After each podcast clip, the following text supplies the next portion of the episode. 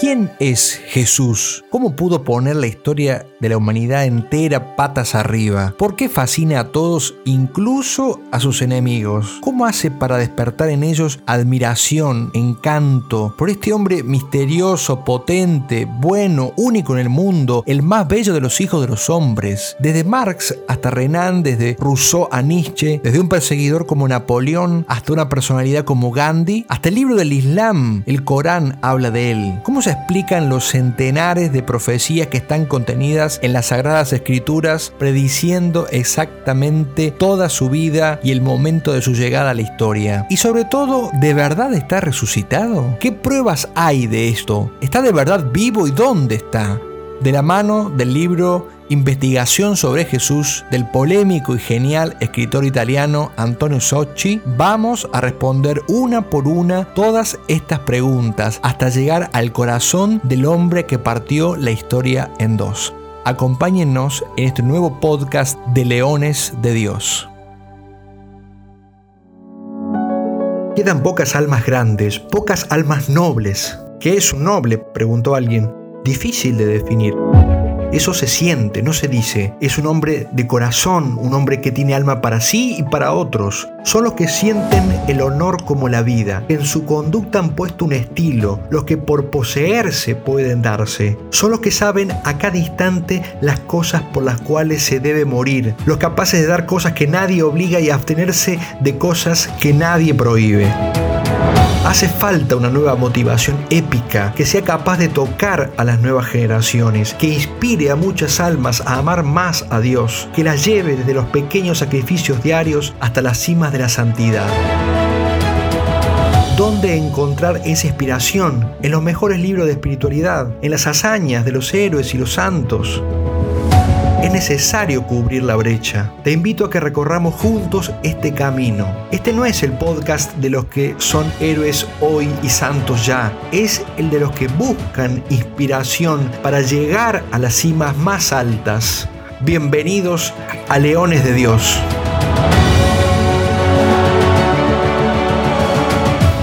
Bienvenidos queridos todos, soy el Padre Ariel y esto es el podcast Leones de Dios de Charlas Cat. Y créanme cuando les digo que me quiero morir cuando pienso que el último capítulo de Leones de Dios del podcast Investigación sobre Jesús fue el 8 de febrero. Eh, pero sepan que ha sido por imposibilidades reales, porque realmente esto me encanta, este, este, especialmente me encanta, así que si, si no se ha hecho hasta ahora es porque sinceramente no hemos podido. Así que ahora podemos retomar con alegría este, este tema que nos apasiona, que es tratar de conocerlo a Jesús y ayudar a, otros también a conocerlo, que es el ABC de la vida cristiana, no hay otra. Eh, no se trata de la vida cristiana de leer y aprender una doctrina simplemente o, o seguir una ley, unos mandamientos solamente, sino que es en primer lugar conocer, amar, servir a nuestro Señor Jesús. Más conocerlo, más amarlo, decía San Ignacio de Loyola. De eso se trata y vamos a hacer todos los esfuerzos que haya que hacer para esto. ¿eh? No alcanza con ir los domingos a misa y escuchar el Evangelio. El que desconoce los Evangelios desconoce a Jesús. Pero no solo los Evangelios nos hablan de Jesús, también otros autores, los santos, otros escritores espirituales a los cuales tenemos que recurrir una y otra vez. Y vamos a continuar y hoy vamos a ver un capítulo, este primer capítulo de este podcast, que se llama Los secretos de Jesús. Cuando leía, digo, los secretos de Jesús, mm, ¿qué será? Recién al final del capítulo creo que vamos a entender por qué el autor del libro que estamos siguiendo, Antonio Sochi, habla de los secretos de Jesús. Mm, o lo vamos a ir viendo tal vez durante el podcast, vamos a ir entendiendo a qué se refiere con esto de los secretos de Jesús. Así que si quieren saber cuáles son esos secretos, acompáñenos en este podcast.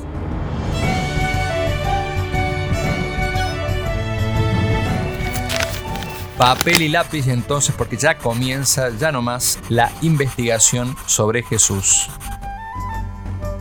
Solo Él, Jesús, lo llamó así. Y también les enseñó, por supuesto, a sus discípulos a llamarlo Padre nuestro. Él dijo en arameo, Abba, que significa papá. A nosotros nos cuesta pensar esto así, ¿no? Pero así lo llamaba Jesús, papá. a pesar de que ahora suena un poco raro, ¿no? Incluso todavía a nosotros nos, nos cuesta, pero así lo llamaba él delante de otros. Él fue el primero entonces en dirigirse a, Dios, al Todopoderoso, como era considerado por el pueblo de Israel, de esta manera. Una ternura, una confianza que habrían sido impensables en la oración judía, en el modo de orar del judío, como decía Vittorio Messori. Eh, si bien en algunas ocasiones contadas eh, en, en, el Antiguo Testamento había sido llamado o considerado como padre, ¿no? Por ejemplo, en el Salmo 68. Una cosa que destaca entonces de Cristo es su relación con el Padre, ¿no? Una, una relación de gran confianza, de abandono absoluto en el proyecto del Padre, el proyecto que se va manifestando delante de él. Por eso la acción de Jesús muestra que él no tiene una táctica, eh, un diseño o un proyecto propio, sino que él vive su misión siguiendo con pasión, no de cualquier manera, sino con una pasión tremenda, un amor muy grande, eh, el proyecto que el Padre le hace encontrar, oír, eh, leyendo y viendo la voluntad del Padre en las cosas como se va manifestando. Él quiere solamente eso, hacer la voluntad del Padre, la gloria del Padre y revelar eh, al Padre o el Padre a los hombres, darlo a conocer, hacerlo amar por nosotros. Y para lograr eso Jesús utiliza una manera de hablar una manera de ser que es la sencillez. ¿eh? Habla con pequeñas historias que toma de la vida cotidiana, pero al mismo tiempo lo hace con una autoridad que nadie tiene, que ninguno puede igualar. ¿eh? Cuando los oponentes de Cristo intentan contradecirlo, son derrotados. Nadie se le puede resistir, ni siquiera los maestros de la retórica y de las cavilaciones y las sutilezas engañosas que son los escribas, que estaban siempre intentando tenderle trampas, ni siquiera ellos. Es único el Señor también porque eh, siendo verdaderamente humilde, profundamente humilde, al mismo tiempo tiene un carácter dominante y un carácter real o regio, o sea, de rey, como un rey propiamente. Por eso Pilatos, acuérdense, cuando lo interroga a Cristo, le dice, realmente viendo eso en él, dice, entonces tú eres rey, pero entonces, pero no lo pregunta simplemente um, como algo retórico. Él veía algo en la manera de ser y de comportarse que le, que le hacían ver esa realeza. Los propios amigos de Cristo, sus apóstoles, eh, que después un día él va a lavarle los pies para, que, para su desconcierto, porque quedan completamente desconcertados, como si él fuera el sirviente, eh, verán cómo los invita Jesús a hacer lo mismo. Lo que él hacía con ellos, ellos tenían que repetirlo. Ellos tenían una gran admiración por el maestro. El maestro los, los captaba, les robaba el corazón. Jesús era aquel que estaba siempre visiblemente, notoriamente desarmado, indefenso, e incluso que rechazaba toda violencia, hasta en defensa propia, acuérdense, y sin embargo era temido por sus enemigos. Recuerdan cuando, por ejemplo, el escuadrón armado que lo va a arrestar en la noche tiene un momento de, desorden, de confusión, se caen en tierra frente a la fuerza que manifiesta en estas palabras cuando Cristo les dice, soy yo, dejad a estos en paz. También se manifiesta ese poder superior que él tenía, por ejemplo, cuando es sometido a la tortura de los soldados que lo escupen lo golpean y se burlan de él, mientras que él lo vemos sufrir en silencio y no pronunciar una sola palabra. Pero esa superioridad es visible y evidente, especialmente en su poder sobre todas las cosas, sobre la tormenta, sobre los demonios, sobre las enfermedades, sobre las debilidades humanas y sobre todo e incluso en lo más, eh, digamos así, contundente, poder incluso sobre la muerte.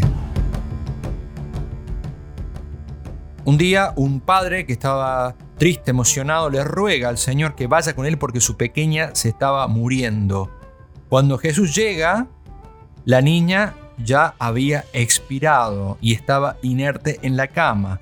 Ya era demasiado tarde, pero Jesús, como recordamos, ya en, otro capítulo anterior, se inclina al lado de ella, le toma la mano y le dice Talita cum, que significa, ¿recuerdan? Los que vienen siguiendo la serie, significa corderito, levántate. Y entonces la niña vuelve a la vida eh, con el desconcierto de, de los que estaban ahí presentes. No es solo el poder entonces de lo que ella nos admira, sino la ternura de esa expresión, corderito. Nunca entonces se ha visto a un hombre así, un hombre tan poderoso y al mismo tiempo tan bueno, tan bueno como el Jesús. Jesús tiene un corazón maravilloso, un corazón que se ilumina admirando la gloria del Padre, por ejemplo, como, como en sus eh, discursos lo, escuchamos, en la belleza de las flores silvestres o en la alegría despreocupada de los pájaros, que no se preocupan en lo que han de comer, lo que han de vestir. Y, también nos invita a entregarnos de ese mismo modo a Dios como ellos, como los pájaros o como las flores. Y esto, como las parábolas donde habla, por ejemplo, del labrador, eh, el pastor, el trigo, la fiesta de bodas, muestra todas estas, estas, descripciones que Cristo hacía, estas comparaciones con estos personajes de la vida cotidiana, muestra que Jesús había observado muy bien que había observado muchas veces las cosas y las personas, que todas estas cosas a él no le eran indiferentes, sino que tenía una actitud de simpatía y de atracción, podríamos decir, hacia ellos, hacia nosotros, hacia nuestras cosas cotidianas, hacia lo que hacemos. Por eso, paréntesis, eh, nunca eh, veamos al Señor como un ser distante de nuestra vida, que viene a pedir cuentas cada tanto, sino que es alguien que está observando con amor los detalles de las cosas que hacemos, observando todo, ¿eh? pero observando con amor, no es una, y con misericordia, con compasión, con deseo también de que nosotros mismos nos acerquemos a Él, hagamos esas obras por amor a Él. ¿eh? Él está volcado hacia nosotros. Nosotros no entendemos esto, pero es muy importante que hagamos el esfuerzo por entenderlo, es decir, que nosotros somos su vida. Nosotros somos su vida. Su padre, por supuesto, pero eh, después de su padre o, en su padre, todos los que su padre les ha, les ha confiado, que somos nosotros, eh, somos su alegría, ¿no? su felicidad. Nos cuesta entender que Dios no tiene otras distracciones o pasatiempos como tenemos nosotros que nos colgamos con el teléfono o con una serie, con algo así. Nosotros somos la, como, una, como alguien que ama mucho a otro, su distracción, ¿no? podemos decirlo de un modo positivo, ¿no? su, su, atención está puesta en, en, el que ama, en aquel que ama. Bueno, y Dios nos ama de modo constante, ¿no? Nos ama de modo incondicional. Entonces todo el tiempo está volcado sobre nosotros, viéndonos, observándonos. Bueno, volvamos a la investigación. Sochi dice algo que es realmente encantador y es que Jesús es particularmente sensible a qué? a la amistad, a la, amistad. Y él da testimonio de esto en el hecho de que con este tipo de vínculo, que es la amistad, él funda su iglesia, su reino. Y tenemos presente también, por ejemplo, la amistad que tuvo con Lázaro eh, y con sus dos hermanas Marta y María. Ama la amistad, el Señor ama la amistad de los hombres y todo lo que la expresa, ¿eh? como esos momentos de convivencia en los que se comparte el mismo pan, hasta tal punto que justamente él quiso comparar el reino de los cielos a un gran banquete. Fíjense, usó esta imagen para que entendiéramos cómo valoraba él eh, ese, modo amistoso de, relacionarse en un banquete propiamente, incluso cenando con amigos. Y justamente en, este, esta manera, cenando con amigos, es eh, como instituyó el sacramento con el que iba a permanecer para siempre entre ellos, entre sus amigos, entre ellos y en ellos, ¿no? Porque es así. Y entonces transformó el pan y el vino en su propio cuerpo y en su propia sangre. Sochi cita a eh, Romano Guardini, un teólogo muy importante, diciendo esto. Jesús va hacia los hombres con el corazón abierto. Casi siempre está junto a ellos. Está lleno de un deseo inagotable de ayudar. Fíjense, Dios tiene, Jesús tiene para con nosotros un deseo inagotable de ayudarnos. Es tremendo esto, porque es un deseo, repito, inagotable, o sea, no se acaba nunca el deseo que tiene Jesús de ayudarnos. Y si los enfermos eh, los que sufren van a Él en masa porque así van, si los niños van a Él y se acercan y lo abrazan, es porque justamente sienten eso, y sienten una simpatía cordial de Jesús, sienten, sienten bienvenidos, acogidos.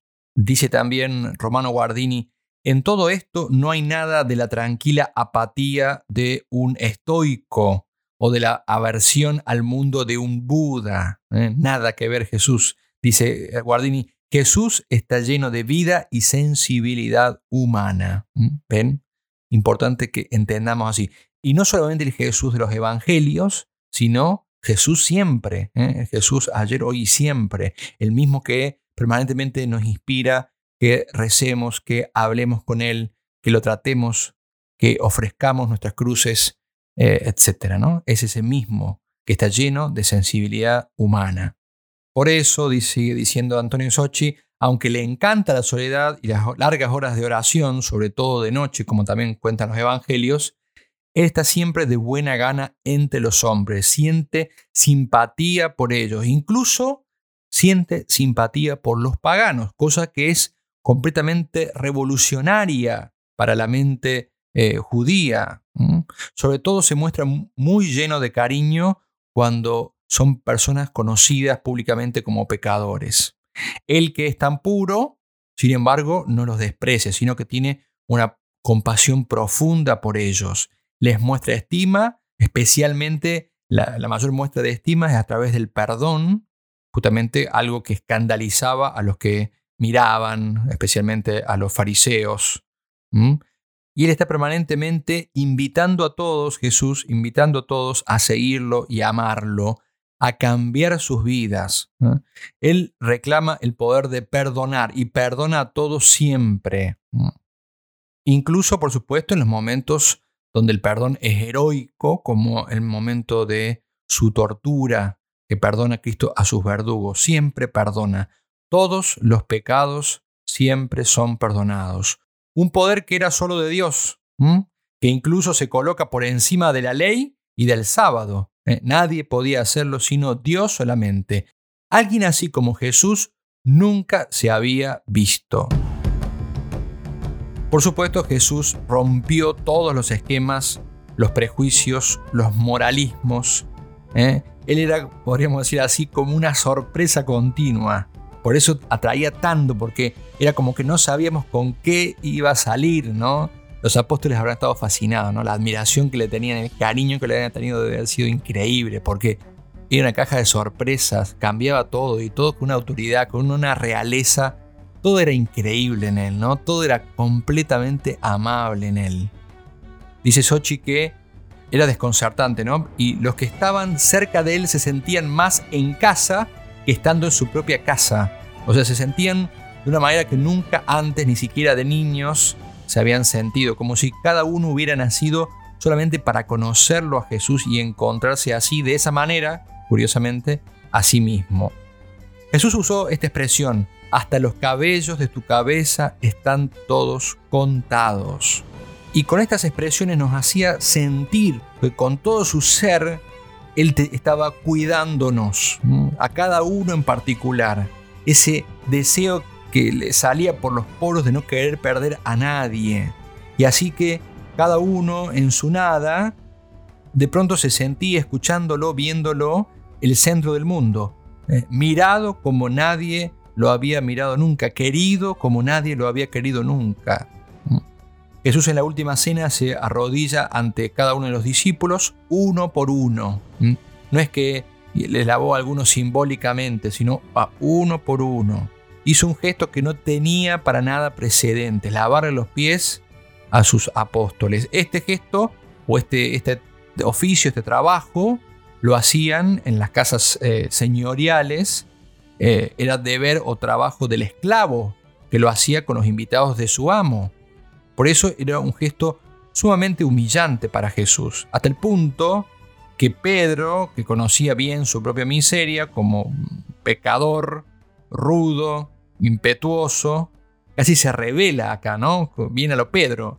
No pudo verlo a Jesús arrodillado frente a él, justamente él, el Maestro, Jesús, tan puro, tan santo, tan grande. Pero dice Sochi, al final tuvo que rendirse. ¿Cómo no rendirse ante Jesús, no? Es difícil ante la bondad, ante la, ante la misericordia, ante esas palabras que le dijo. Entonces, si no te lavo, no tendrás nada que ver conmigo. Qué puñalada en el corazón.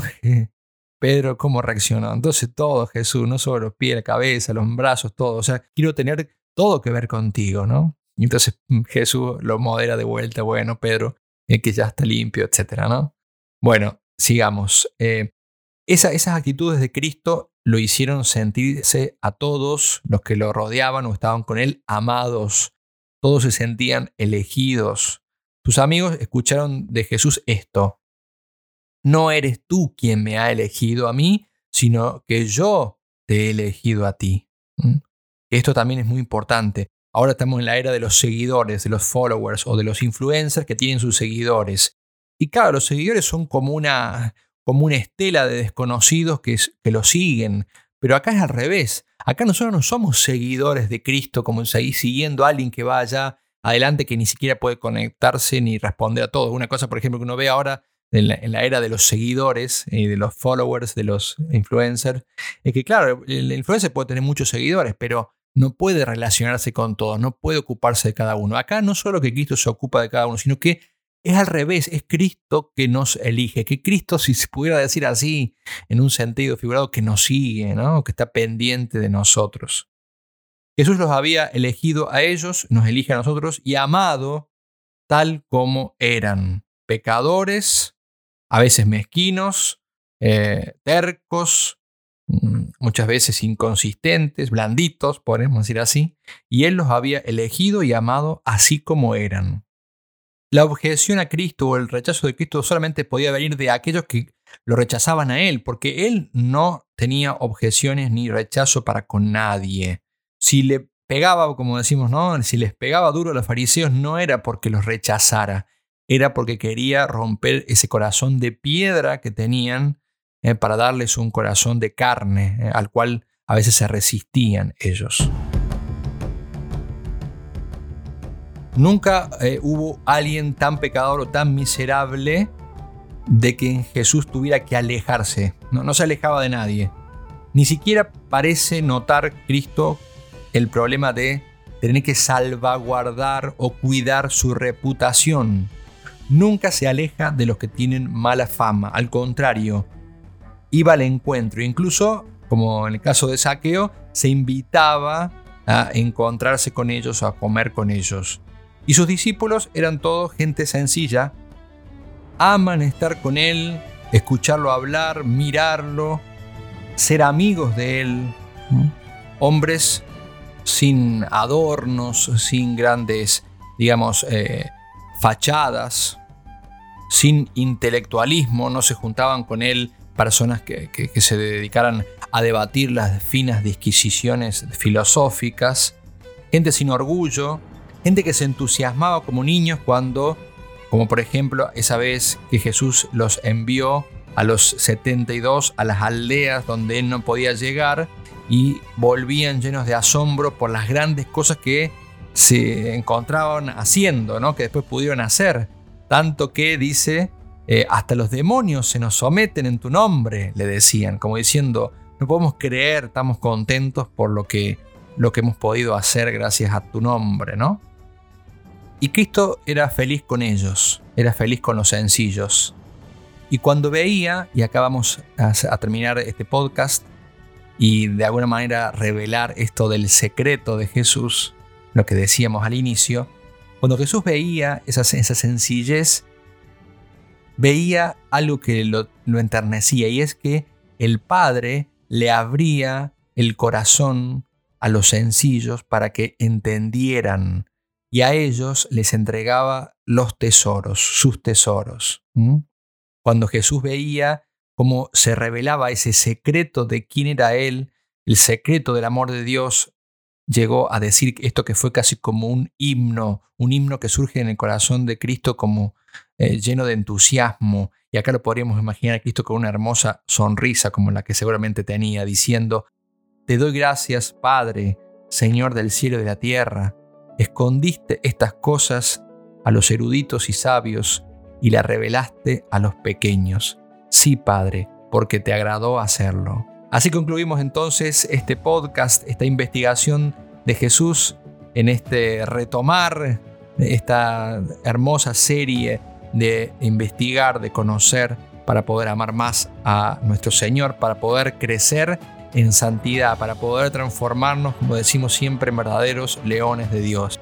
Espero que hayan podido meditar estas cosas en la presencia de Dios, que haya podido esto inspirarles amor a Dios, que eso es lo que queremos, inspirarle a cada uno un cambio de vida, como quería Jesús, un acercarse a Él, un volverse a Él. Que la Virgen Santísima entonces sea esa madre tierna y cuidadosa que los acompañe en este camino de crecimiento espiritual que deseo para cada uno de los que están oyendo. Esperamos podernos encontrar pronto ya, no, no esperar tanto tiempo. Hemos preparado todo como para poder darle más ritmo a estas entregas, eh, a este alimento espiritual que preparamos con mucho cariño, mucha fe para todos ustedes. Bueno, que, el Dios, que Dios eh, nos bendiga, que Jesucristo sea siempre el centro de cada una de sus almas. Hasta el próximo podcast. Que Dios los bendiga.